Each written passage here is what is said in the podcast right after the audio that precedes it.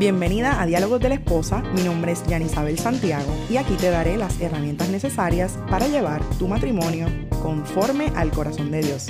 Acompáñame.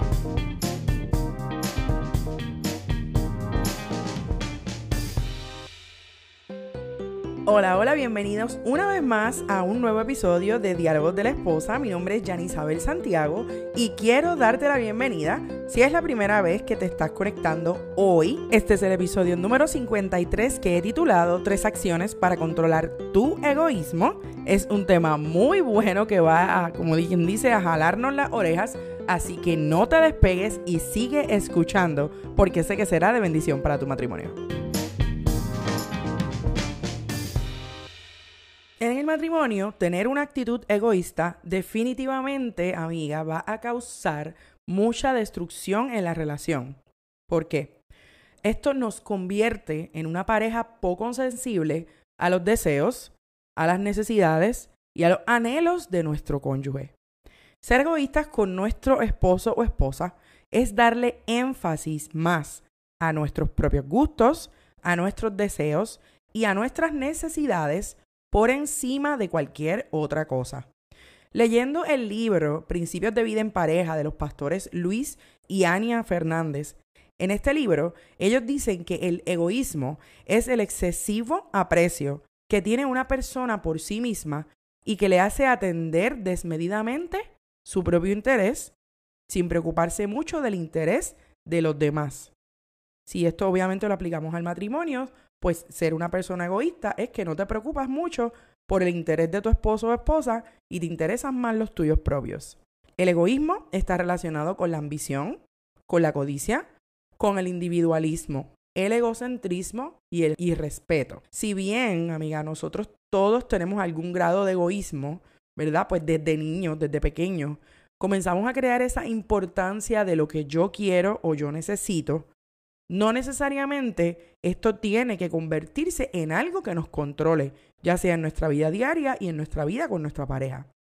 Puede que actualmente estés siendo egoísta de una manera inconsciente, pero hoy yo quiero que vayamos por las diferentes áreas de la vida en nuestro matrimonio en donde podríamos estar siendo egoístas para luego de esto darte tres acciones que te van a ayudar a controlar el egoísmo en tu matrimonio. Te voy a estar dando ahora un listado de ejemplos de esas áreas en las cuales podemos tener una actitud egoísta en nuestro matrimonio. Como dicen los pastores Hernández, Fernández, perdón. En el área de los intereses, escucha estas actitudes egoístas que podemos tener. Una de las actitudes egoístas es no entender las necesidades y deseos de nuestro cónyuge. La otra es que nos mantengamos luchando constantemente por destacar nuestras propias necesidades y, como decimos, nuestro derecho a satisfacer los deseos de nosotros mismos. Otra actitud egoísta es ignorar a la familia de nuestra pareja y juzgarla o criticarla. Pero entonces nos molestamos mucho si es nuestra pareja quien no toma en cuenta a nuestra familia. Eso definitivamente es una acción muy egoísta. Otra actitud egoísta en los intereses es tomar decisiones sin consultarle a nuestro esposo o esposa, demostrándole de esta manera poco respeto a la opinión que ellos puedan tener. La otra actitud egoísta es imponer nuestra voluntad, como dicen en, en, Puerto Rico, ser voluntariosos y usar la manipulación para obtener nuestros deseos. Otra de las áreas en las que podemos ser egoístas en nuestros matrimonios es en el área de nuestras finanzas. Número uno, ignorar los deseos, las obligaciones y necesidades del cónyuge. A veces como matrimonio no estamos conscientes que nuestra pareja también tiene deseos, obligaciones y necesidades. Número dos, oponernos a que nuestro esposo o esposa ayude a su familia si su familia está pasando por una necesidad y es él quien puede, ¿verdad? costear esos gastos en ese momento. Otra manera de ser egoísta es ser avaros, es desconfiar de lo que nuestra pareja o en lo que nuestra pareja está gastando su dinero. Y también creernos que nosotros somos los únicos dueños de la casa, ¿Cuántas veces yo no he escuchado parejas o personas en el matrimonio diciendo, ay, pero es que todo lo que hay en la casa es mío porque yo fui la que lo compré, o mira, esa casa es mía porque yo fui el que la compré, y entonces esto hace que nosotros tengamos una actitud egoísta, ¿verdad? Con esa parte de los bienes materiales. La otra, el, otro área en donde podemos mostrar eh, eh, mucho egoísmo es en el área de la comunicación. ¿De qué manera? Una manera de ser egoísta sencilla y fácil. No escuchar a nuestra pareja. Eso es un comportamiento totalmente egoísta. La otra es que no le ponemos atención suficiente. A veces con nuestros teléfonos, con nuestros eh, quehaceres del hogar, no estamos pendientes a lo que nuestra pareja tiene que decirnos o contarnos. Nos ponemos a ver televisión, nos conectamos en las redes sociales, no estamos haciendo caso de lo que nos está diciendo y hacemos cualquier otra cosa para entonces ignorarlo cuando ellos nos están hablando. Otra manera de ser egoísta es no respetar el punto de vista o más bien criticar cuando él o ella te están contando algo y tú lo único que haces es criticar y no respetar, ¿verdad? Eso que la persona está pensando. Otra actitud egoísta es cuando queremos imponer, o sea, de manera eh, obligada, nuestro criterio, nuestra opinión, cuando lo hacemos con gritos, con fuerza, sin argumentos reales y sin ser convincentes, ¿verdad? Cuando nosotros hablamos de la comunicación, que lo hemos hablado anteriormente, es importante que sea un diálogo que fluya, en donde nos escuchemos, en donde prestemos atención a lo que la pareja nos está diciendo para que nosotros podamos ayudarle en caso de que sea ayuda a lo que necesite. Así que ser irrespetuoso y no escuchar y no ponerle suficiente atención definitivamente es una actitud muy egoísta de parte ya sea de nosotras las esposas como de los esposos. Otra área en la que voy a decirle varias eh, maneras de ser egoísta es en el área de la intimidad, en el área de las relaciones sexuales específicamente. Una manera de ser egoísta en el área de las relaciones sexuales es no tomar en cuenta las necesidades y los deseos de nuestro cónyuge. La número dos, en este caso, del hombre. El hombre frecuentemente tiende a buscar su satisfacción sin tener en cuenta las emociones y sentimientos de la mujer. Ojo, oye, esto no pasa en todos los hombres, no todos los esposos y masculinos son así, pero es una tendencia mayor a que suceda con ellos que no consideren el proceso diferente que tenemos nosotras las mujeres para disfrutar de la sexualidad. Y eso es una manera de ser egoísta. En el caso de las mujeres, y no significa que todas sean así, pero también es más frecuente, es que se niegan sin considerar la necesidad de su esposo a tener intimidad sexual, usan la negación como arma de guerra o como venganza. A veces muchas esposas cuando están enojadas con su esposo por algo que pasó, por algo que no pasó, utilizan el no tener intimidad sexual con ellos como un tipo de venganza. Y eso definitivamente, amiga, también es una actitud muy egoísta. En cuanto a las relaciones familiares, una actitud egoísta que podemos tener es cuando no queremos compartir, salir, hablar o visitar a la familia de nuestro cónyuge. Cuando no tomamos en cuenta o hasta la ignoramos pero entonces, si queremos que él o ella acepte la familia de nosotros, visite la familia de nosotros, comparta o vaya a salir con la de nosotros. Hay situaciones familiares y lo entiendo, pero todo esto que estoy hablando aquí, ¿verdad? Es dentro del marco de un matrimonio que está buscando, ¿verdad? Ser saludable entre todas las cosas. Sabemos que hay situaciones que se salen de esta línea de pensamiento, así que los traigo para que sepan que esto se trata de situaciones usuales, ¿no? Cuando no queremos compartir con la familia de nuestra pareja, pero sí nosotros deseamos que él comparta con la de nosotros, ya eso es egoísmo. Y definitivamente tenemos que hacer un balance para poder dar a ambas familias. Otra manera de ser egoístas en las relaciones familiares es cuando manipulamos a los hijos, cuando manipulamos a nuestros hijos o cuando manipulamos a cualquier otro familiar, nuestros padres, tíos, abuelos, cuñados, para buscar que ellos nos den la razón a nosotros cuando, ¿verdad? Hay algún conflicto, cuando hay alguna opinión o alguna decisión que tengamos que tomar. Y entonces somos, em, insistimos en que ellos sean nuestros, como decimos, aliados y creen un prejuicio en nuestra pareja. Todas estas cosas que te hablé aquí y muchísimas más son la pura manifestación del egoísmo. Estas actitudes, amiga, como te dije al principio, pueden lograr destruir a cualquier matrimonio, hasta el más saludable. Vámonos a la palabra de Dios. Si nos vamos al libro de Primera de Corintios 13, que todos sabemos, ¿verdad? Que este es el eh, capítulo que habla acerca del amor.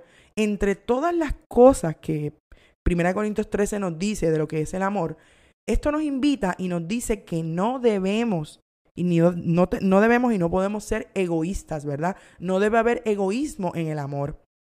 Cuando en el capítulo dice, no busca lo suyo, o sea, el amor no busca lo suyo, claramente se refiere a todos esos ejemplos que yo te acabo de leer ahora mismo. Querida, Dios nos llama a hacer un matrimonio que sea comprensivo y que sea amoroso.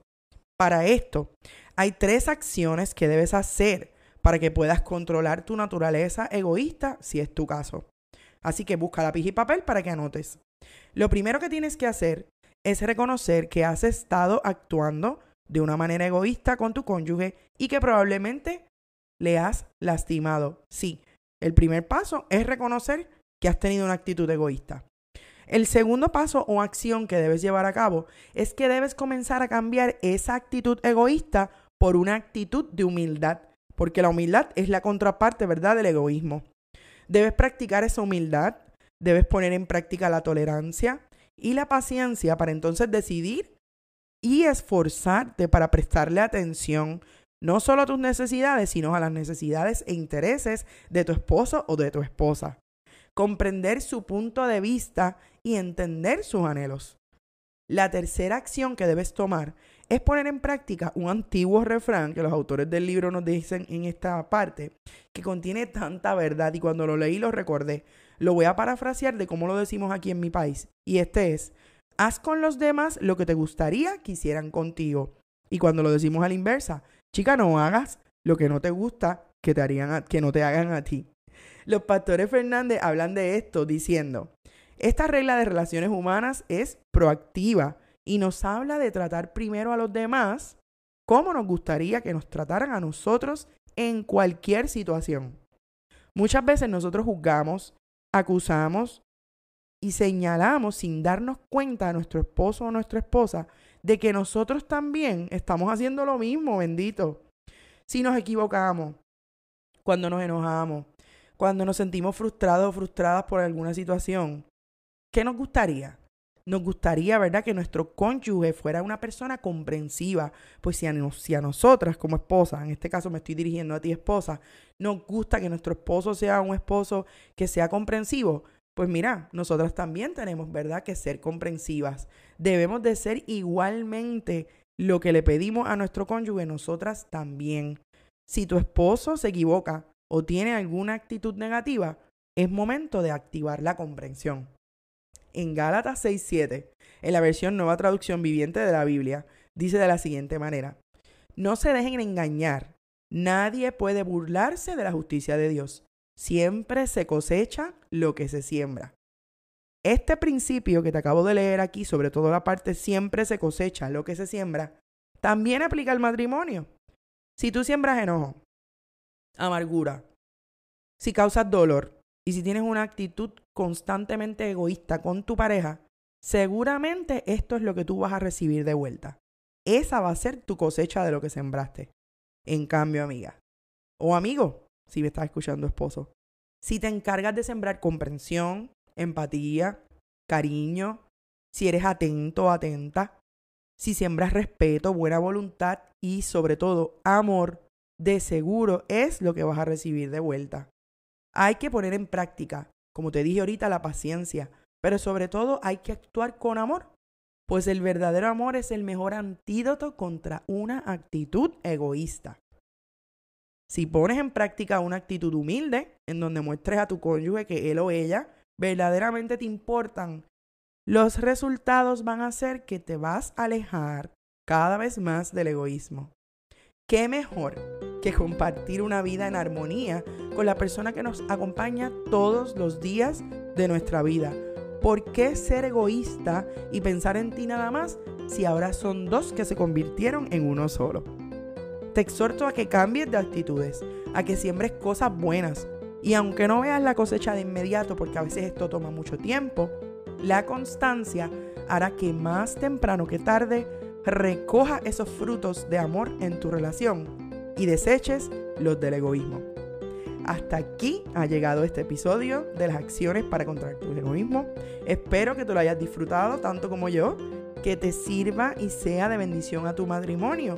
Si ha sido así, ve y compártelo con otros matrimonios para que también sean bendecidos de la manera en que tú estás siendo bendecida. Recuerda que para más información, detalles, consejos, y buenas cosas para tu matrimonio, tienes que seguirme en mi cuenta de Instagram y de Facebook a través de Diálogos de la Esposa. Y no te quito más tiempo, así que gracias una vez más por conectarte conmigo en Diálogos de la Esposa, un podcast con propósito. Nos vemos el próximo martes. Chao.